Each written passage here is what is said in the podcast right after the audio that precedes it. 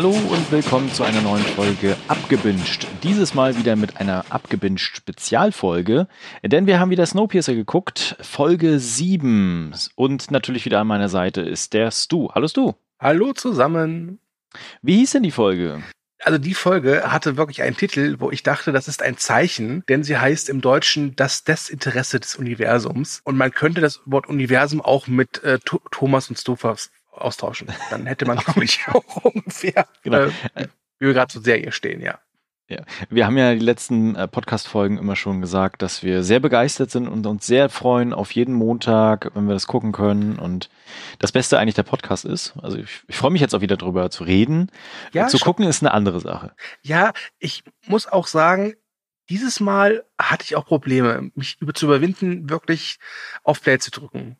Ich weiß ja. auch nicht warum. Die letzten Male war mir halt immer klar, okay, das wird wahrscheinlich jetzt nichts sein, was mir Spaß bereitet. Aber heute, warum auch immer, habe ich mit der, mit der Sichtung echt lange gewartet. The universe is indifferent. Ja. Ähm, eigentlich kann ich jetzt wieder einen Standardspruch bringen, wie jeder Folge. Sie beginnt nämlich philosophisch, wobei ich dieses Mal das Gefühl hatte, es ist sehr pseudophilosophisch, was sie da jetzt rauskloppen. Ich weiß nicht, wie es dir ging beim Anfang der Folge. Also ich habe mir in der folgenden Notiz aufgeschrieben, LJ, Fragezeichen, schwafelt, Sexszenen, LJ scheint eine Anführerin zu sein, denn wir sehen LJ in diesem Nachtzug äh, und da stehen auch so ein paar andere Leute bei ihr. Und für mich hat das so den Eindruck erweckt, dass sie so eine Art Gefährten hat oder so. Also das hatte, also wirkte auf mich zumindest so. Ich weiß nicht, ob es bei dir auch so war, aber das. Der Herr des Zuges. Ja, es kann sein. Nee, ich glaube, das ist der, der neue äh, Bodyguard. Wie hieß der denn? Peter? Ich weiß es nicht mehr. Nee, Peter, Peter war das Red Shirt. Da kommen wir gleich zu. Stimmt, da kommen, stimmt, da kommen wir gleich zu. Ähm, auf jeden Fall hält sie wieder einen Monolog und äh, dieses Mal dreht sich halt alles, wie der Titel der Folge schon verrät. Alle Menschen denken, sie sind das Zentrum des Universums, aber eigentlich kennt nur sie die Wahrheit. Und das ist nämlich das Desinteresse des Universums bezogen auf uns. Mhm. Alle ja, machen ihre ja. Spiele, ihre Intrigen und bla bla bla. Finde ich absolut gut. Ich finde, man sollte einer Frau trauen, die Penisse sammelt und die, die, den Augapfel des Vaters lutscht. Das äh, ist eine ganz tolle Anführerpersönlichkeit, ja. Ansonsten, was mir noch aufgefallen ist, diese Sexszenen im Prolog. Ja. Ich meine, ich habe nichts gegen Sexszenen, aber das wirkte nur, wirkte auf mich so ein bisschen wie, ja komm, lass sie mal Sex haben. Ja, genau. Legt euch mal ganz kurz hin, streichelt euch ganz kurz und dann machen wir weiter. Ja. Äh, ich habe mir dazu übrigens notiert, äh, es liegt Liebe in der Luft. Ja, wobei diese Folge, wobei es gibt auch ein bisschen Liebe in der Folge, ab, abseits vom Sex, das stimmt schon. Ja, also zumindest zum Anfang jetzt, diese Szenenfolge, die sie da gezeigt mhm. haben, das ist schon so ein bisschen. Also wir hatten ja Tabula Rasa nach der letzten Folge. Und äh, ich hätte mir schon gedacht, dass sie eigentlich so starten und erstmal zeigen, alles ist wieder gut, alle finden sich wieder, aber danach kommen ja sehr schnell die Ereignisse wieder ins Rollen. Mhm. Ja, stimmt. Ja, und nach dem Prolog befinden wir uns im Cockpit. Bei ja. heißt der Harvey oder heißt der Arvi? Äh, ich weiß es nicht. Lieber, lieber Kotschmann, wenn du es weißt, bitte in die Kommentare. ähm, ja, die reden halt ähm, über Leighton und äh, darüber, dass er ja den Passagieren die Wahrheit sagen kann über Melanie. Und mhm. Melanie, die auch anwesend ist, glaubt nicht daran, weil sie Leighton kennt oder beurteilen kann und geht davon aus, dass er den richtigen Moment abwartet, um die Bombe platzen zu lassen. Und da liegt sie nicht richtig. Äh, da liegt sie komplett richtig, meine ich. Ja. Und das war's auch schon mhm. im Cockpit, oder? Genau, mehr passiert da auch ehrlich gesagt nicht. Äh, außer, dass er alleine zurückgelassen wird und wieder das Kommando hat und er sich da denkt, so, Mann, ich will auch ein bisschen Spaß. Ja. Und dann kommt wieder eine typische Melanie-Ansage. Mhm. Und das, ich würde sagen, das erste große Rätsel der Serie Snowpiercer wird gelöst. Und zwar, ja. wie hieß der tapfere Ingenieur, den du letzte Woche so verschämt als Redshirt bezeichnet hast, der bei der Reparatur der Hydraulik von einem Dingsbums erschlagen worden ist. Und der hieß Peter DeMarco. Und es wird Peter DeMarco gedankt. Insgeheim glaube ich ja, dass die unsere Podcasts hören und jetzt einfach nur noch schnell diese Szene reingeschnitten haben, um zu sagen, der, der hatte einen Namen und der, der war auch wichtig im Zug. Der, der Peter, der, der lag uns alle am Herzen. Ne? Ja, aber Peter hinterlässt ja eine Lücke. Nicht nur in unserem Herzen, sondern natürlich auch in dem frigiden System des Snowpiercers. Mhm. Aber es gibt einen Ersatz für Peter, nämlich Miles. Ja. Kinderarbeit ist auf jeden Fall da kein Thema. Kinderarbeit ist kein Problem. Wir wissen ja auch, Miles ist super intelligent, der kann ja anscheinend alles. Ich meine, irgendwie mhm. gefühlt erst in der dritten Klasse und schon das Ingenieurstudium beginnen. Warum nicht? Fast abgeschlossen scheinbar. Ja, wobei man auch ganz klar sagen muss, dass ähm, Melanie das ja bekannt gibt äh, bei ihrer Durchsage, ja. dass Miles der neue Peter wird. Und das tut sie ja durchaus mit einer Absicht, denn sie weiß, Layton, der sich ja noch versteckt hält in diesem äh, oder diesem Zimmer der Krankenschwester, mhm. dass er das hören wird. Und natürlich findet er und Josie relativ schnell heraus, okay, das ist eine Falle.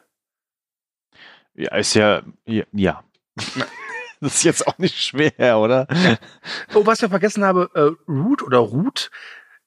Guckst du die Serie eigentlich auf Deutsch oder auf Englisch? Ich gucke die auf Deutsch. Ich auch. Und ich dachte mir, heißt sie im Original auch wirklich Root oder nennen sie da wirklich Ruth? Ich glaube Ruth. Ja, also dann, okay. Auf jeden Fall, Ruth, ich finde das viel schöner, ähm, findet es nicht so toll, dass, äh, dass Miles befördert wird.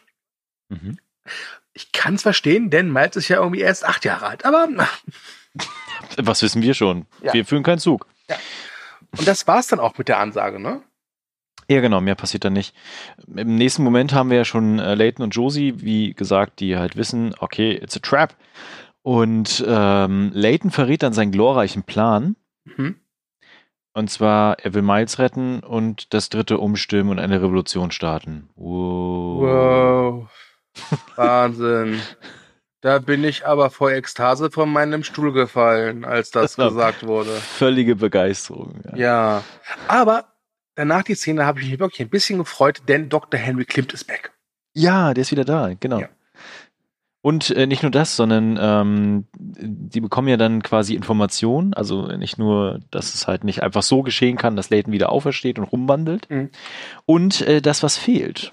Genau. Es wird bekannt, also der Henry erzählt Melanie, dass halt nicht nur Layton aus seiner Schublade weg ist, sondern dass auch, äh, ja, Flüssigkeiten oder halt Cerealien weg sind, die, die man eben braucht, um Drogen zu machen.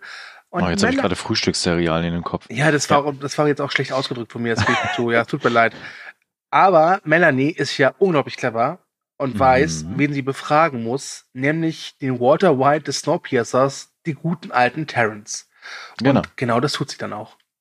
Übrigens, äh, da noch eine sehr wichtige Information, die gefallen ist, um das Ganze auch mal einzuordnen. Ja. Seitdem diese glorreiche Kampfnacht gelaufen ist, ich glaube in Folge drei, egal. Ja, kann sein. Ähm, sind fünf bis sechs Wochen vergangen. Mhm. Für mich wirkt das wie, wie drei, vier Tage. Ja, definitiv. Also wirklich. Aber und das es, wissen wir schon. Und es hilft auch nicht, dass sie am Anfang jeder Folge zeigen, dass sie gerade irgendwo in einer anderen Eiswüste unterwegs sind. Mhm. Weil das, das sah heute wieder so aus wie, was hätte es sein können? New York hätte es sein können, Tokio. Irgendeine äh, random Stadt, ja. Irgendeine random Stadt, ja. Also da war es noch ganz cool, als sie vor zwei, drei Folgen im Amazonas unterwegs waren. Das, das, mhm. das konnte man noch irgendwie, ja, verifizieren. Aber das ist jetzt wieder, also wenn wirklich ihr Idee war, wir sagen den Zuschauern zu jeder Folge, welche Zeit es ist, indem wir zeigen, in welchem Gebiet wir unterwegs sind, dann ist das leider komplett in die Hose gegangen. Aber wirklich komplett. Auf jeden Fall. Ja, also ja. Die, das, diese zeitliche Dimension, abseits auch der räumlichen Dimension, das hatten wir auch schon öfter angesprochen, die funktioniert in dieser Serie einfach überhaupt nicht. Gar nicht, nein. Ja. Also ich bin ja nicht unbedingt so ein Fan von, von, also wenn ein Film oder eine Serie etwas mit Text erklärt, mhm. aber manchmal ist die einfachste Lösung auch die beste. Einfach zu schreiben, Tag halt 5867 seit, seit Abfall oder so. Das wäre auch das ein sogar einen dramatischen Effekt. Ja, genau. Ja. So ein bisschen, es erinnert mich so ein bisschen wie an die Truman Show, wo am Anfang des Films ja auch gesagt wird, Tag 33.000 seit seiner Geburt. Mhm. Ja? Aber gut, sie machen es halt anders und ähm, versagen. Wir sehen dann auf jeden Fall nochmal Layton und äh, Josie, die knuddeln sich nochmal. Ja, wobei, äh, was wir noch erwähnen müssten, ist, dass Terrence äh, verspricht, so, ja. Layton auszuliefern. Und es tut mir leid, wenn man das gerade hört, aber warum auch immer, wird gerade in meiner Stadt ein Feuerwerk abgehalten. Frag mich nicht warum. Ist nicht schlimm. Okay. Genau, aber, aber ich, mir war schon klar, also später sehen wir dann Terrence, wie er dann sagt, so, pff, ist mir eigentlich egal, ich verrate hier niemanden, ne? Mhm. Ähm, ja, und der ist auch relativ belanglos, der Charakter, ehrlich gesagt, aber egal. Ja, der ist, der ist halt so Funktionswerkzeug. Wir müssen halt irgendwie jetzt da, da, da rein. Wer könnte uns da reinbringen? Das als Hausmeister. Ja. Ja. ja. Ähm, Leighton macht sich auf jeden Fall auf in den Nachtwagen. Ja, äh, mit seinem Chauffeur. Mhm. Vorher gibt es noch mal ein bisschen Knutschi-Knutschi mit Josie. Sind ja immer noch in diesem Zimmer der Krankenschwester. Genau, ich habe geschrieben, also ich habe mir notiert, einmal drücken bitte. ja, ja. ähm, ja, und dann wird er halt mit so einer Wäschekiste äh, weggefahren. Ähm, und dann habe ich hier geschrieben, edle Frau begrüßt ihn. Ich weiß nicht, wer diese Frau war. Wahrscheinlich hatte sie schon mal ein paar Auftritte in der Serie. Das ist Miss Miss Audrey. Das ist die. Das ist die, die Audrey. Herr, genau, das ist die Herrin des Nachtwagens. Okay. Siehst du mal, weil ich habe hier stehen Edelfrau, Klammer auf, vielleicht Astrid, Klammer zu. ja, und die begrüßt halt Leighton. Und dann sind wir aber wieder bei Bennett, der Miles besucht in seiner Schulklasse. Mhm. Und da wird klar, dass Bennett Miles Mentor wird. Und weil das ja gefeiert werden muss, dass Miles äh, aufsteigt, bekommt er etwas geschenkt. Und zwar eine Mandarine. Und ich war wirklich kurz davor, Thomas, wieder so äh, die Augen zu verdrehen. Aber dann ist etwas passiert. Dann ja. ist etwas passiert, was mich unglaublich glücklich gemacht hat. Das war ein sehr befriedigender Moment in dieser ja. Serie. Äh, und zwar, also ich kann mir vorstellen, dass er auch sowas noch nie gegessen hat, ehrlich gesagt, mhm. weil er ja sehr klein auf diesen Zug gekommen ist. Und er, er isst es tatsächlich mit Begeisterung und mit Gefühl und es ist was Tolles, was Neues und ah. Ja. ja. das, was wir uns all die Zeit gewünscht haben, wenn jemand, der jahrelang nichts anderes gefressen hat, außer wahrscheinlich Rattenscheiße und, und äh, Kruste von altem Brot, endlich mal eine Marinarine isst. Danke, Miles. Auch wenn mhm. ich Miles arg bislang total schwachsinnig und doof und langweilig finde, aber ja. Miles, beste Szene der Folge, ganz klar. Muss ich sagen, ja. Dafür ist die nächste Szene relativ bescheuert, ehrlich gesagt. Ähm, also zum einen erfahren wir, wie Commander Gray mit Vornamen heißt. Nolan. Nolan.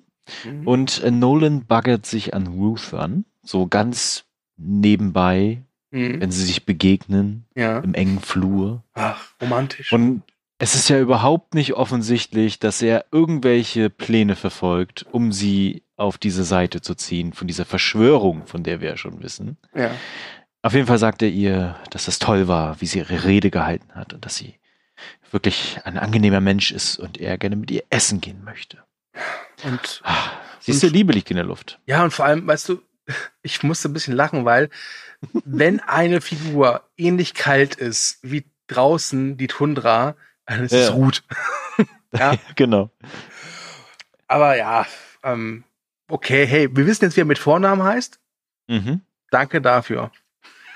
Und von Ruth erfahren wir ja auch noch gleich, aber da kommen wir gleich noch zu. Da kommen wir gleich noch zu, ja. Äh, auf jeden Fall geht's Miles nicht so gut. Ja, wobei, vorher gibt es auch die Szene, wo Jinju Bess Ach, fragt. stimmt. Genau, die fehlt noch, stimmt. Wir ja. wissen ja, Bess hat ja äh, Leighton bei der Flucht geholfen. Mhm. Und Jinju ist ja Team Melanie, während Bess sehr deutlich mit sich hadert und sie fragt sie halt relativ genau, weißt du, wo Leighton ist? Und Bess verneint ist. Aber man sieht schon an, dass diese Verneinung nicht ganz überzeugend ist. Also wenn mhm. ich jetzt diese Jinju, also ihre Ehefrau wäre, dann wäre ich nach diesem Nein nicht davon überzeugt, dass sie nichts da weiß. Da bröckelt es gewaltig in der Beziehung. Da bröckelt es gewaltig, da hast du recht. Und jetzt können wir gerne zu ja. Miles, genau, der bröckelt nämlich auch. Ja, äh, aus dem Mund. Mussten, ja. äh, weil Miles muss sich übergeben. Ja, und, und Bennett spuckt ist, den ganzen Tisch voll. Ja, was ich da total cool fand, ähm, dass, ich meine, ich weiß gar nicht, wann sie das gedreht haben, aber ich hatte letztes, so ein leicht. Letztes Jahr ja, oder so, ja. Ich hatte so einen leichten Corona-Vibe. Das war, das war wirklich, äh, ich glaube, das haben sie gemacht, weil ja in der Graphic Novel, in der Vorlage, stirbt ja, glaube ich, fast die gesamte Besatzung. Oh, jetzt mache ich einen Spoiler. Ähm, geht sehr äh, krass um Krankheiten. Mhm. äh, ich glaube, deswegen haben sie das mit drin gehabt, aber es war wirklich so, wo ich mir auch dachte, ja, das, das kenne ich. Maske auf, Sicherheitsabstand. Ne? genau. Ja. Die Lehrerin sagt halt wirklich dann, okay, Kinder, was machen wir, wenn einer ein Mitschüler übel ist oder krank ist? Maske aufsetzen. Mhm. Aber weißt du, was ich mich gefragt habe? Was denn? Pass mal auf, du stell dir vor, du bist sechs, sieben, acht Jahre alt, ja, und äh, mhm. äh, gehst halt zu dieser, dieser Snowpiercer-Schule. Dann kommt irgendwie vor, weiß ich, acht Wochen irgendwie so ein Taily, ja, und der ist im allem besser. Der kann alles, ja, der kommt, du kommst sogar eine Mandarine und dann kommt sogar so ein geiler Ingenieur nur für ihn zu dir in die Klasse. Mhm. Ich glaube ganz ehrlich, dass Miles der absolute Streber ist. Ja. Ich glaube, der hatte keine Freunde in der Klasse. Aber sie haben ihn wohl alle ordentlich verabschiedet, was auch immer das heißen mag. Äh, ja. okay, da schon auch wieder. Ja, auf jeden Fall, er kotzt, ähm, es werden Mas Masken aufgesetzt und er wird zur Krankenstation gebracht. Mhm. Ähm, bevor mit der Ärztin, nicht mit der Krankenschwester. ja, ach, sorry, ja, mit der Ärztin, nicht der, ja, sorry, ja, es tut mir leid. ähm, und da kommen sie dann auch an. Dazwischendurch gibt's noch so eine Szene, wo Leighton mit seiner Frau redet, also mit Josie. Mehr habe ich mir zu der Szene aber nicht aufgeschrieben, wenn ich ehrlich bin. Ja, da gibt's nur so. Trifft er sich wirklich noch mit Josie? Ich habe es nicht mehr im Kopf. Auf jeden Fall macht er so Verhandlungen äh, mit dem Nachtwagen quasi, mhm. mit der Audrey bezüglich halt der Unterstützung der, Dritt, der dritten Klasse. Ne? Also Ach, darum geht's ja, halt ja, es war nicht Josie, es war, es war Audrey. Ja, siehst du mal. Ja, ja, ja das ist, ähm, sorry. Ja, ich, ja. Na, okay. Miles ist dann jetzt in der Krankenstation bei der Ärztin. Mhm. Ähm, und der Bennett möchte bei der Behandlung dabei sein, aber Dr. natürlich sagt Pelton. Dr. Pelton, ja. Ist, ist, jetzt, ist jetzt gut, Thomas, ne? Bist du ein Klugscheißer wie Miles, ne? Ja, so ein bisschen, ja. okay. Ähm, und der Bennett möchte halt bei der Untersuchung dabei sein, aber die Doktorin sagt ganz klar, nee, sorry, hier wegen Hygiene und so. Und äh, ja, die Tür bleibt zu, aber die Tür hat ein Fenster. Und dann trifft halt Miles seine Mutter wieder, also die Josie, weil die hat sich als Krankenschwester eingeschleust. Und dann wird klar, dass Miles gekotzt hat, lag in der Mandarine. Die wurde nämlich vorher von der Ärztin oder von Josie oder wahrscheinlich vielleicht auch von der Lehrerin vergiftet, damit er kotzen muss. Denn, so wie ich es verstanden habe, gehört die Lehrerin mit zu diesem Komplott. Ja, so habe ich es auch verstanden. Also sie steht ja da und äh, lenkt ihn relativ gut auch ab. Mhm. Ähm, aber das wird vorher, wird das vorher irgendwie mal also dargestellt oder so? Nee, ne? Vielleicht ploppen jetzt einfach in den nächsten Folgen so ganz viele Verbündete irgendwo auf. So. Ja. Hm. Naja. Naja, jedenfalls, ähm, was, was, was gibt Josie ihrem Sohn mit? Also es ist ja nicht ihr leiblicher Sohn, aber sie hat ihn ja großgezogen. Ja, da habe ich auch drüber nachgedacht. Vielleicht töte Wilford. Ja. Töte. Weil Miles ist ja, wenn er halt seine, ist das Ingenieur? Ist das Ingenieur, ne? Ja, genau. Wenn er das halt macht, dann hat er halt so, hat er echt große Macht. Und der kommt ja aus dem Tail. Und die, ich glaube schon, dass sie versuchen wollen, mit Miles ein bisschen mehr Macht zu bekommen. Ich glaube aber auch, dass das Melanie weiß, die sich mhm. ja schon in der letzten Folge sehr gut um Miles gekümmert hat. Ja. Na, Na jedenfalls, ähm, die Mutter ja, flüchtet, aber sie kann es halt schaffen, weil Bennett wird mittlerweile neugierig. Äh, was passiert da? Kann es schaffen, halt äh, seinem Blicken zu entgehen. Und dann kommen wir zu den Turteltauben. Ja, sehr romantisch wieder. Mm, ne? ja. Ganzen Wagen nur für Ruth und Nolan. Sie ah. blicken sich tief in die Augen. Mm. Und dann kommen die Volker dazu. Die mm. erste Klasse Typen. Noch nicht, nee, noch nicht ganz. Äh, ja, noch nicht ganz, ja. Was, was aber, äh, stimmt, was stimmt, es gibt noch die, ja, genau, ja. Was ich mich sehr interessant finde, Ruth, äh, Ruth erzählt, dass sie früher mal so, so eine Pension hatte, nächstes Mal. Und das Bed eines, and Breakfast. Bed and Breakfast. Und dass einmal ein Mann plötzlich auf der Schwelle stand, ohne Koffer, der sich halt eingemietet hat. Und mit dem hat sie geredet und er hat ihr einen Job angeboten. Und dieser Mann war Mr. Wilford. Ja, aber das fand ich dumm. Ja, wobei Aus, ich finde ja. es in der Hinsicht interessant, weil sie weiß, wie er aussieht. Das heißt, sie hat wahrscheinlich, so wie ich es verstehe zumindest, einen Vorteil, weil ich glaube, die meisten im Zug nicht wissen, wie er aussieht. Das ist natürlich nicht klar. Ne? Also ich glaube, der wird ja vorher irgendwie auch in den Nachrichten gewesen sein. Sonst hätte man ja auch nicht gewusst, dass der Zug mhm. da abfährt. Aber egal. Auf jeden Fall fand ich es in zweierlei Hinsicht bescheuert. Erstens, äh, dass es nachher nochmal aufkommt in einer sehr essentiellen Szene, wo es dann bricht mit Melanie. Mhm. Also die haben es quasi nur da reingeschrieben, damit du nachher denkst so, ah, okay, ich verstehe. Ne? Und das Zweite ist, ähm, wenn du jetzt fähiges Personal suchst ja. für einen Zug, der das Überleben der Menschheit sichert. Und du gehst in dein Bed and Breakfast und stehst an der Theke und lernst jemanden kennen, der dort arbeitet und dann denkst du dir, das sind genau die Qualitäten, die ich dort brauche. Ja, so ausgedrückt ist das schon ein bisschen seltsam. Also äh, mir fehlt da so ein bisschen Kontext einfach, ne? Ich, vielleicht wird das ja irgendwann nochmal in der zweiten Staffel, ah, die zweite Staffel, äh, näher beleuchtet, wenn dann tatsächlich Wilford irgendwie zurückkehren sollte und die beiden aufeinandertreffen. Vielleicht erfahren wir dann ein bisschen mehr. Aber so wirkte das irgendwie sehr seltsam. Mhm. Ja, ich habe es so ein bisschen verstanden. Also es ist halt diese diese Szene, dieses Gespräch mit dem Nolan ist halt so das erste Mal gewesen, wo diese Roof oder Ruth halt ein bisschen menschlicher wirkt. Nicht ja. mehr so der nicht mehr so der wandelnde Eiszapfen ist. Aber irgendwie habe ich das Gefühl, nachdem sie dann herausfindet, warum Nolan ihr schöne Augen gemacht hat, dass es dann auch das ist auch dann wahr mit emotionalen Wärme. Denn mhm. jetzt kommen nämlich die Voglas hinzu. Und die sind genau wie Nolan der Meinung, ah, dass die Melanie vielleicht einfach ein bisschen zu viel Macht hat und es auch nicht richtig macht und dass man hier eigentlich was gegen sie unternehmen sollte. Mhm. Ja. Davon ist sie aber gar nicht begeistert. Nein, gar nicht begeistert. Ähm, und da ist der Moment, wo ich dachte, okay, auch wenn sie eiskalt ist, aber sie scheint ja wirklich loyal zu, zu Melanie zu sein oder vor allem ja. loyal zum Zug. Genau. Zu Mr. Wilford. Und das behalten wir uns mal im Hinterkopf gleich. Danach bekommen wir eine, ich habe es irgendwie als Pokerszene in Erinnerung, mhm.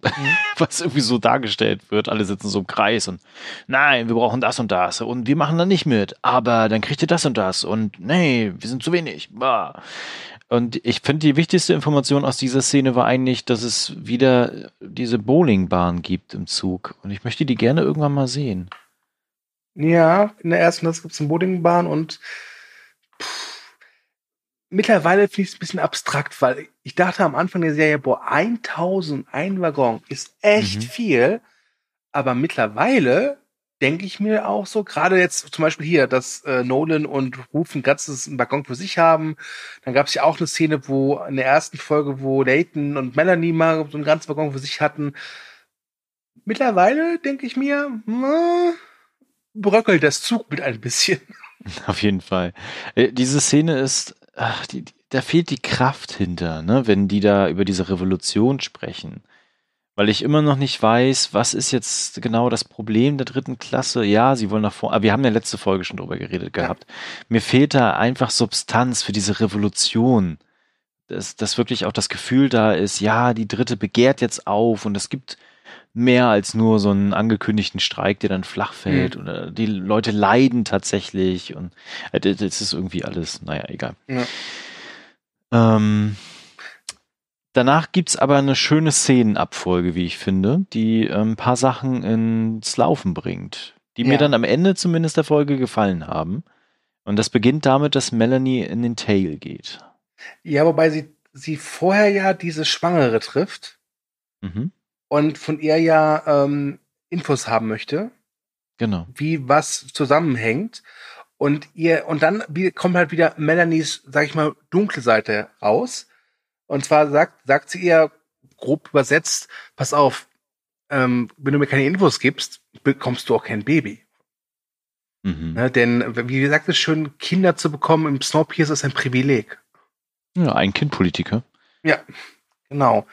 Und ähm, die Schwangere, was ich verstehen kann, ähm, gibt dann eben das Geheimnis preis. Und dann kommt es halt eben zu der Szene im Tail. Ja. Die ich ein bisschen seltsam fand. Also klar, sie hatte einen bestimmten Effekt, ne? Also dass Männer, die da kraftvoll auftritt, ihre Soldaten im Gepäck hat. Was ist eigentlich mit diesen Soldaten? Wo kommen die her? Was macht? Also egal. Ähm, und dann da reinmarschiert und dann Josie identifiziert, mhm. die Sarah, und dann Josie da rausgeholt wird. Dann gibt's aber einen Punkt, wo es bei mir im Gehirn wieder Knirsch gemacht hat, ehrlich gesagt. Okay. Ähm, wir stellen uns den Tail vor. Sehr viel Wut, ne? ja. sehr viel Hass auf alle, die da vorne, sehr viel Hass vor allen Dingen auch auf Melanie, wenn sie irgendeine Form schon mal von ihr gehört haben sollten, ne? mhm. weil sie halt dann auch immer viel bestimmt. Und dann kommen die da rein mit acht, glaube ich, habe ich richtig gezählt, Soldaten. Mhm. Äh, ich glaube, im Tail sind irgendwie 300 Leute, 200 oder sowas, ich weiß es nicht. Genug genug auf jeden Fall. Und sie marschiert da rein als sehr wichtige Person sehr weit nach hinten und mhm. sie holt halt die Josie raus. Ja. Was würdest du als Taily machen? Äh, versuchen, einen der Soldaten zu überrumpeln, an die Waffe zu kommen. Mhm. Und dann versuchen halt den Zug oder zumindest Melanie in meine Gewalt zu bekommen. Ja. Wäre so meine Idee. Aber ich bin jetzt auch kein, ich bin ja auch kein Rebellionsexperte, ne? Aber was haben die Tailies gemacht? Nix. Nichts. Gar nichts. Er gesagt, haben die, das sah so fast schon ein bisschen aus, als, als wäre Melanie so eine Art Jesus, weil sie ging mhm. ja wirklich so auf Seite, wenn sie dann über, so durch die Gänge schreitet. Ja. Ich weiß nicht, ob jemand sich die Drehbücher vorher mal durchgelesen hat und irgendwie ich darüber muss, nachgedacht sagen, hat. Ich finde es ich find's okay, dass da jemand was getan hat. Womit ich mehr ein Problem habe, ist, dass sie ja wirklich so auf Seite gehen, als wäre es eine Heilige. Mit so ja. einer, mit so, passt schon respektvoll. Und mhm. es hätte, ich hätte lieber gesehen, dass sie halt einfach vor ihrem Boden spucken oder ihr den Rücken zudrehen oder sowas. Das, das hätte für mich Sinn gemacht. Ja, das wäre ja noch okay gewesen, aber so gar nichts, ja. sondern eher die Leute zurückhalten und so, ah, mach bloß nichts und ah, nein. Na, egal. Auf jeden Fall gehen wir dann mit äh, Josie ins Verhör. Genau. So, puh, jetzt, ähm, jetzt, ich merke schon, wie meine Wut langsam wieder ein bisschen aufkocht. Ähm, wir kommen nämlich gleich zu einer Szene, die ich einfach nur furchtbar fand. ähm, also, Melanie spricht mit Josie und mhm. äh, Best darf nicht dabei sein. Best wird also draußen positioniert, neben zwei Soldaten und Josie konfrontiert ähm, halt Melanie, dass sie halt die Wahrheit über Wilford weiß und ja. auch von Laytons Inhaftierung. Und Melanie möchte halt wissen, wo Layton ist und foltert Josie, indem sie ja, kalte Luft von draußen via Schlauch halt als Waffe einsetzt und ihr halt den kleinen Finger erst einfriert und dann ähm, zerbröselt. Kurze Zwischenfrage, wurde das eingebaut, um tatsächlich Leute zu foltern oder hat man gedacht so, ey, so können wir unsere Getränke kühlen? Beides. weißt du, ein guter Foltermeister weiß auch eine kalte Cola zu würdigen. Ja. ähm, äh, in der Zwischenzeit, zwischen, also wo diese Szene passiert, sieht man, wie Layton halt mit Terrence redet, der ihm halt klar macht, dass er nicht an die Revolution glaubt. Damit ist das Thema bei Layton erstmal abgehakt. Denn ähm, diese Folterszene ist schon recht hart. Und dann kam eine Szene, die ich verachtet habe, die ich wirklich schlimm finde, denn dann sieht man, dass die Folter Melanie zugesetzt hat, die dann nämlich im Klo ist, weinend und sich übergeben muss, weil sie ja sowas Schlimmes getan hat. Und dann dachte ich mir so, ihr wollt mich verarschen. Ihr könnt doch nicht wirklich jemanden foltern, brutalst foltern und dann versuchen, Mitleid mit Mitleid zu evozieren, aber nicht mit der Gefolterten, sondern mit der Folterin. Mhm. Das, das wird ja lang, widerlich. das wird ja, genau, das wird ja lang auch vorbereitet. Ja. Es wird ja dann ganz kurz erwähnt, dass, also sie, Melanie sagt ja dann, dass sie die Schöpfung geerbt hat und eigentlich eine andere Vorstellung von einer gerechteren mhm. Welt hatte. Ne? Also wir kriegen da wieder ein paar Motive von ihr. Aber dass gleichzeitig die Krone schwer wiegt und die Verantwortung da ist. Und das entschuldigt dann tatsächlich diese Folterszene, zu sagen, ja, es muss das getan werden, was getan werden muss, aber wenn ich danach ein bisschen kotzen muss, ist alles wieder gut. Ja, ich fand das wirklich widerlich.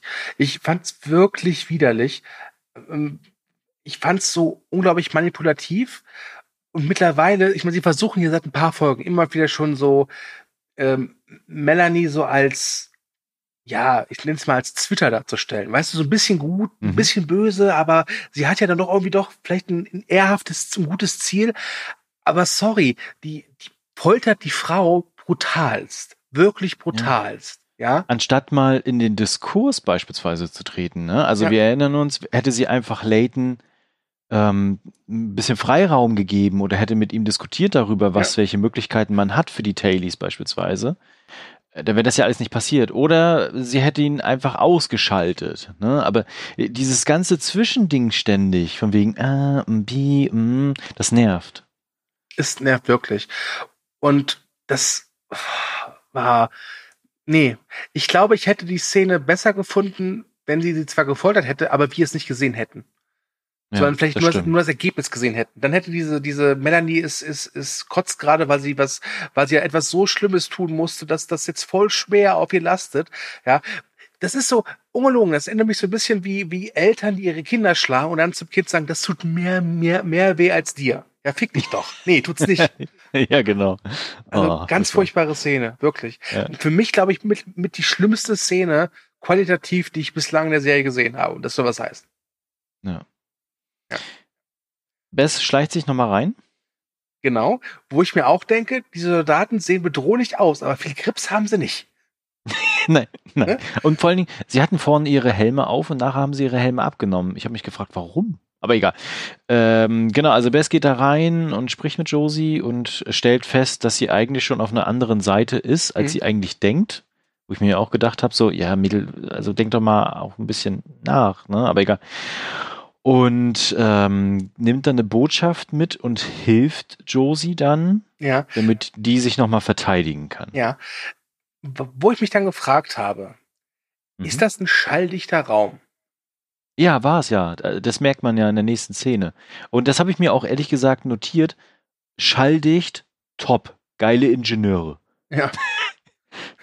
Also, weil ich hatte das Gefühl, also für mich wirkt das wie ein normaler Raum. Ja. Mhm. Und es wurde ja auch, als Melanie ähm, Josie gefordert hat, ja auch immer so umgeschnitten auf Bess. Mhm. So dass für mich das Gefühl aufkam, dass sie hört, was da gerade drin vorgeht. Ja, aber es sollte nur darstellen, dass ja. sie irgendwie denkt, sie wird jetzt gleich verraten oder so. Weil ich dachte halt, was, was Bess halt da macht, das muss ja halt, ist halt schon recht laut. Ja, ich mhm. kann mir nicht vorstellen, dass Josie das, was mit ihr, mit ihr da passiert, äh, ohne Schreien übersteht. Na, dazu später mehr. Deswegen war ich ein bisschen irritiert, weil da stehen, wie gesagt, zwei Soldaten vor der Tür. ja. Ich höre nix und ich weiß nix. ja, ja, auf jeden Fall. Ähm, äh, Melanie ist wieder zurück, steht vor der Tür und äh, mhm. hat sich gefangen. Wir wissen ja, sie hat eine schwere Bürde zu tragen. Sie musste eine wehrlose Frau foltern. Diese arme Frau. Also Melanie, nicht die, nicht die. Nicht ja, die ja, ja, genau. Ähm, und dann kommt Ruth. Und Ruth ist, ähm, möchte unbedingt mit dir reden, weil es gibt ein großes Problem in der ersten Klasse. Und Melanie ist halt einfach emotional gerade nicht in der Lage, sich damit zu kümmern und blockt komplett ab. Wo ich mir dann auch dachte, Melanie ist die ganze Zeit relativ, also gut im Plan, sage ich mal, ja. Mhm. Die, die weiß schon, wo sie aufpassen muss. Und wenn Ruth ihr relativ energisch sagt, hört mal, es gibt ein Problem in der ersten Klasse und sie blockt komplett ab, ich erwarte ja nicht, dass Melanie dann sagt so, okay, ich habe gerade fünf Minuten Zeit, erzähl's mir. Aber sie hätte ja mal sagen können, ähm, ja, äh, lass mir zehn Minuten Zeit und dann kümmere ich mich drum. Ich glaube, das hätte schon ausgereicht. Aber nee, sie blockt das so vehement ab und gibt dabei Ruth auch noch dieses Gefühl so, dumme Kuh, ja, dass genau. mir, dass mir klar das war, hier, genau. dass mir klar war, okay, damit hast du Ruth jetzt komplett an die Erstklasse verloren. Die wird jetzt für ja. die arbeiten, ganz klar. Das wirkte auch so krass konstruiert, ne, wenn ja, ihr noch an den Kopf geworfen wird, wenn die, das ist hier kein Bed and Breakfast, ja, wir ja vorher erfahren haben, dass sie früher ein Bed and Breakfast hatte, ja. ne, wo ich mir dachte, boah, ich konnte bestimmt laut mit den Augen rollen in dieser Szene. Ja, das, naja, auf jeden Fall ist Ruth dann wieder weg Mhm. Ähm, findest du übrigens auch, dass Ruth immer so aussieht, als würde sie schmollen? Ja, immer, die ganze Zeit. Ja? So, hm, ja. Alles Kacke. Ja. Und dann ähm, ist äh, Josie wieder bei, ach Quatsch, Josie, ist, ist Melanie wieder bei Josie im Verhörzimmer und ähm, versucht weiter Antworten zu bekommen und muss dann feststellen, oh mein Gott, was ist denn mit ihrem Arm los? Und dann sehen wir, was Bess und Josie gemacht haben. Sie haben nämlich einfach mal Bess äh, gefesselten Arm einfach mal komplett vereist. Und Josie bricht aus, verliert also ihre, ihre gesamte Hand und Teile ihres Arms. Und dann gibt es einen Kampf, ähm, bei dem, das können wir verraten, weil wir eher spoilern, äh, ja. Josie stirbt. Eingefroren. Eingefroren. Damit ist eine wichtige Hauptfigur raus. Finde ich begrüßenswert. Es gab übrigens eine wichtige Information danach. Okay. Und zwar Leichen landen auf dem Komposthaufen. Ja. Das, was Das ich fand, aber fand, clever Das finde. fand ich nett. Ja, das fand ich Ja. nett, ja. Das, äh, doch, doch, das, das war clever. was ich mich frage ist, gab es keinen anderen Weg? Also hätte man nicht versuchen können, irgendwas anderes zu vereisen? Zum Beispiel den Tisch und den dann irgendwie klein hauen? Ich, ich, ich, bin jetzt kein Physiker oder so, aber ich meine, Josie ist ja klar, das wird sie nicht überleben. Ne? Hm. weil sie ist eh angeschlagen, hat sie noch einen Arm weniger. Und es, es ist ja auch schon in ein paar Folgen, in der ersten Folge ist ja schon eine Frau auch vereist worden, der Arm, und die ist dann später auch äh, gestorben. Also Ja. war mir schon klar, dass Josie äh, bewusst ist, was sie da tut und dass es ihre letzte Tat sein wird. Ähm, aber ich hätte mir immer so gedacht, eigentlich, boah, hätte man, hätte man es anders lösen können. Ja, ich fand es aber in Ordnung, ehrlich gesagt. Mhm. Und ich, ich fand auch den Kampf okay. Da sieht man übrigens, dass der Raum schalldicht ist, weil es ja dann äh, ganz, also sie schreit ja dann ganz laut Mhm. und sowas und die Soldaten denken sich vorne so, hm, was esse ich denn heute? Apfelsine? Hm. Wir Ähm, haben ja. gedacht, wir sollen vor der Tür warten. Das Genau. ich jetzt. ich mache nichts anderes. Von Schreien wurde nichts gesagt.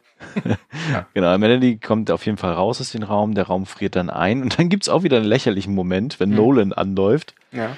und rumbrüllt, warum hat mich keiner informiert? Ich wollte hier rumfoltern, was soll denn das? Ich kotze danach wenigstens nicht. genau, also das war, äh, ja, Ja, damit ist Nolan auch wieder als Unsympath ein bisschen gestiegen. Ja. Toll. Und dann kommen wir zu Bess, die zu Leighton geht und Mhm. ihm, tja, von Joe sich tot erzählt. Ja. Ja. ist ein bisschen außer sich. Ist ein bisschen außer sich, ja.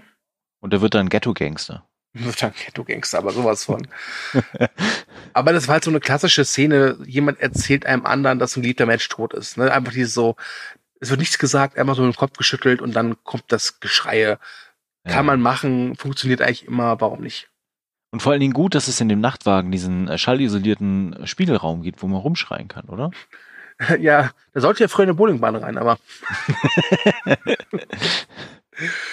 ja. In der nächsten Szene sehen wir dann Bennett, Mhm. der voller Stolz den kleinen Miles vorne endlich abliefert. Ja.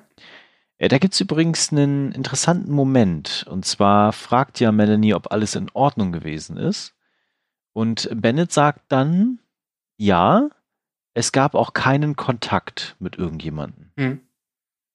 Und das zeigt ja irgendwie, dass Bennett was verheimlicht. Oder vielleicht die Sympathien doch anders verteilt sind, als man denkt. Ich habe es tatsächlich so verstanden, dass er einfach, äh, dass er die Wahrheit sagt, aus seiner Sicht gesehen. Naja, aber er hat, ja, er hat ja mitbekommen, dass da jemand war und der mit Mal, die Person mit Miles geredet Mhm. hat und dann weggelaufen ist. Das ist ja schon etwas, was ich eigentlich erwähnen würde. Ja, schon, aber da mache ich mir bei der Serie mittlerweile keine Gedanken mehr. Also, was, was, äh, also ich, was ich viel interessanter fand, ist halt diese eine Au- Aussage, ich weiß gar gar nicht, ob sie jetzt von Ben oder Melanie kommt, die ihr, die Miles ja klar macht, wenn du durch diese Tür gehst, gibt es kein Zurück mehr. genau. Ja, wir halten die Welt am Leben, heißt das dann so schön. Ja. Äh, Das hat mich übrigens äh, an Community erinnert. Wo es ja darum geht, dass er da äh, Techniker werden soll für ähm, Klimaanlagen. Ja. Äh, Das war so ein bisschen ähnlich. Stimmt, stimmt. Aber besser. Ja, definitiv besser. Naja, dann sind wir wieder im Nachtzug. Mhm. Wir Äh, kriegen Musik. Musik und Leighton ist angepisst und man merkt, sein Kampfeswille wächst und ich habe hatte das Gefühl, ja, er will die Revolution und er könnte mittlerweile auch zu der Art revolutionär werden, der sich denkt so, okay, wenn es halt nicht klappt, dann brennen wir halt einfach alles nieder. Ja. Weil er halt wirklich angepisst ist, was verständlich ist, weil man hat ja seine Frau umgebracht oder seine Geliebte. Aber das wird nicht passieren, weil er ja irgendwann noch erfährt, dass er Papa wird. Ach ja, stimmt. Mhm. Oh, aber was für ein, was für ein emotionaler Konflikt, ja. Die Mutter seines Ungeborenen hat seine Frau verraten. und ist damit Mhm. schuld am Tod. Oh. Genau. Das ist schon, schon sehr dramatisch. Oh, Wahnsinn. Ich freue mich auf die nächsten drei Folgen. Wahnsinn. Wahnsinn. Ah, naja. Gut. Jetzt sind wir auch schon fast am Ende der Folge. Ja. Aber es fehlt hier noch eine wichtige Figur. Die Figur, mit der wir begonnen haben, nämlich unser Psychotantchen, die LJ. Ja.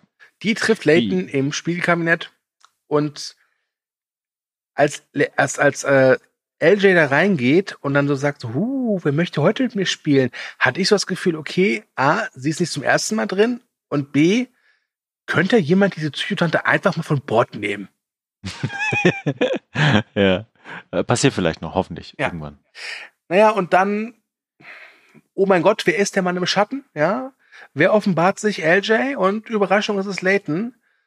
Und ähm, er sagt halt, dass sie viele Geheimnisse weiß, aber dass er ein Geheimnis weiß, was sie umhauen wird. Damit meint er natürlich das Geheimnis, dass Melanie Wilford ist. Ja. Und dann endet die Folge. Ja. Oh. Das ist unser Recap bis nächste Woche. genau. Ja, wir, wir können dann ganz kurz darüber sprechen, ob wir jetzt gespannt sind, wie es weitergeht. Äh, nein. Also ich zumindest nicht. Ähm, Ich, ich kann mir schon ehrlich gesagt vorstellen, wie jetzt die nächsten drei Folgen ablaufen werden, wie das Finale dann endet. Ähm, Das Finale endet wahrscheinlich, dass sie dann die Revolution anfangen und dann kurz vorm Sieg stehen und dann kommt halt irgendein Cliffhanger. Ich habe immer noch die, die, ja, die Befürchtung, dass es damit zu tun hat, dass äh, Sean Bean dann kurz auftaucht, weil er hat ja, wir wissen in der zweiten Staffel, die ja schon grünes Licht bekommen hat, warum auch immer, äh, spielt er ja mit und ich Ja. gehe wirklich davon aus, dass er Wilford ist. Ich gehe davon aus, dass Wilford irgendwo in diesem Zug steckt, vielleicht auch in einer dieser Kammern. Kummerkammern. soll, ich, soll ich dir mal meine, meine Prognose fürs Finale geben? Ähm, Die Revolution beginnt dann quasi Mhm. und sie starten dann irgendwie ihre Angriffe und gehen nach vorne und irgendwo in einem dramatischen Moment, vermutlich im Nachtzug, Mhm. taucht dann tatsächlich Wilford in Person auf und stoppt die Revolution mit seiner, einfach mit seiner Anwesenheit. Oder mit seiner Laserpeitsche. Oder mit seiner Laserpeitsche. ja, wir werden es sehen, wir wissen es in drei Folgen. Bis dahin, ja, sind wir durch? Äh, wir sind durch, tatsächlich. Mhm. Aber wir sollten vielleicht noch so ein Fazit zu der Folge fällen. Das haben wir bislang immer gemacht. Das, das fehlt, glaube ich, noch. Ich fange mal an. Ja. Diese Folterszene ist furchtbar. Ich habe an und für sich nichts gegen Folterszenen, wenn man sie richtig benutzt. In dem Fall fand ich, war das wirklich ganz, ganz furchtbar. Total blöd und moralisch finde ich und ethisch irgendwie auch sehr verwerflich, wie sie es gehandhabt haben. Ähm, ich finde, dass paar Sachen, ich weiß nicht warum, aber ein paar Sachen haben mir gefallen. Ich mochte dieses Gespräch zwischen Nolan und Ruth. Ich, aus den falschen Gründen, da bin ich ehrlich. Ich mochte es, weil es halt so offensichtlich war. Ja. Ja, ähm, und ansonsten, was sie halt jedes Mal schaffen bei mir, ist, dass sie immer so enden, dass man immer so das Gefühl hat, okay, nächste Woche geht aber mal der Punk ab. Ja, war Aber wieder das so. stimmt. Ja, das stimmt. Das, es gibt nicht so krasse Highlights, wo Hm. man wirklich das Gefühl hat, so, boah, so eine, so eine Game of Thrones Folge 8 oder sowas. Ne? Ähm, das, das, das gibt's hier irgendwie nicht. So richtig mal so ein Moment, oh mein Gott, das habe ich nicht erwartet, sondern immer nur, ah ja, okay, hm, klar, mhm, okay. Ja, das mit Josie war jetzt mal was halbwegs gewagtes. Hm. Ähm, ich, ich fand auch das, die zweite äh, Folgenhälfte besser als die ersten Folgenhälfte, aber irgendwie insgesamt war es wieder eine schwächere Folge. Und ich kann das immer, ich nenne es mal mein Lollometer. Auf meinen Notizen notiere ich mir dann immer ein paar LOLs von Dingen, wo ich mir denke, so, wollt ihr mich eigentlich verkackeiern? Und äh, das, es gab wieder sehr viele LOLs, mehr Mhm. als die letzten beiden Folgen. Ja. Wobei, das muss ich der Serie geben, äh, sie hatte die beste Food-Scene, sag ich mal, die beste Essensszene. mit Ja, Miles. definitiv. Ja. Ich sag dir, Miles wird, glaube ich, doch meine Lieblingsfigur. wahrscheinlich ist er in der nächsten Folge irgendwie so vor so einem riesen Dinner und dann gucken wir ihn 20 Minuten zu, wie er genüsslich isst. Ja, neck mir genauso, Kind, genauso. ja, ansonsten glaube ich, sind wir uns einig, bleibt es bei unserer Meinung zur Serie, dass da ja. durchaus Potenzial drin steckt. Aber dass das selbst, wenn man es als eigenständige Serie betrachtet und nicht als Spin-off, Sequel oder Neuinterpretation der Vorlage, die wir beide nicht kennen, oder halt des grandiosen Films, funktioniert das nicht. Es funktioniert einfach nicht, weil sie auch wirklich kapitale Fehler machen. Und das ist halt einfach zu viele Figuren. Gut, jetzt ist eine weniger, aber ich habe mhm. ich hab die Hoffnung, dass dann morgen oder was heißt morgen, nächste Woche wieder drei neu dazukommen. Ja, genau. Und das ja. mit der Zeit. Sie müssen das mit der Zeit hinkommen. Vor, also am Anfang der Serie war mein großes Problem mit so, dass ich diesen Zug nicht richtig erfassen konnte. Von mhm. der Größe her. Ich, daran habe ich mit, mich mittlerweile gewöhnt, gewöhnt, ja. Aber die Zeit, ich meine, fünf Wochen, da war die Fight Night, wie ich schon sagte, für mich fühlt sich das an wie drei, vier Tage. In der Serie, ja. ne? Das kriegen sie nicht auf die Reihe. Und das werden sie auch nicht mehr. Und wirklich auf so einem engen Raum, wirklich mit begrenzten Kulissen und Abwechslung, musst du es schaffen, eine zeitliche und räumliche Dimension darzustellen für ja. den Zuschauer und für die Zuschauerin. Ne? Wenn du das nicht schaffst, bist du einfach lost. Ja. ja. Und was ich noch empfehlen kann, Leute, die die Serie gucken, äh, beim US-Filmmagazin Deadline, die haben einen Artikel gebracht äh, zu den Hintergründen zur Entstehungsgeschichte der Serie. Weil wir erinnern uns vielleicht, der erste Showrunner wurde ja gekickt, dann ist auch der Regisseur der Derrickson gegangen und da gibt es ein paar neue Informationen drüber, dass der Sender wohl den Originalentwurf ein bisschen zu gewagt fand und lieber etwas machen wollte, was ein bisschen massentauglicher ist. Und das hat, da haben wir ja schon drüber gesprochen, ne? Dass, mhm. dass die ersten Folgen ja wirklich mehr so Law and Order im Schneezug waren. Und ja. das fällt ihnen jetzt auch wirklich auf die Füße. Naja, gut, ich würde sagen, wir machen einen Deckel drüber, oder? Ja, auf jeden Fall. Gut.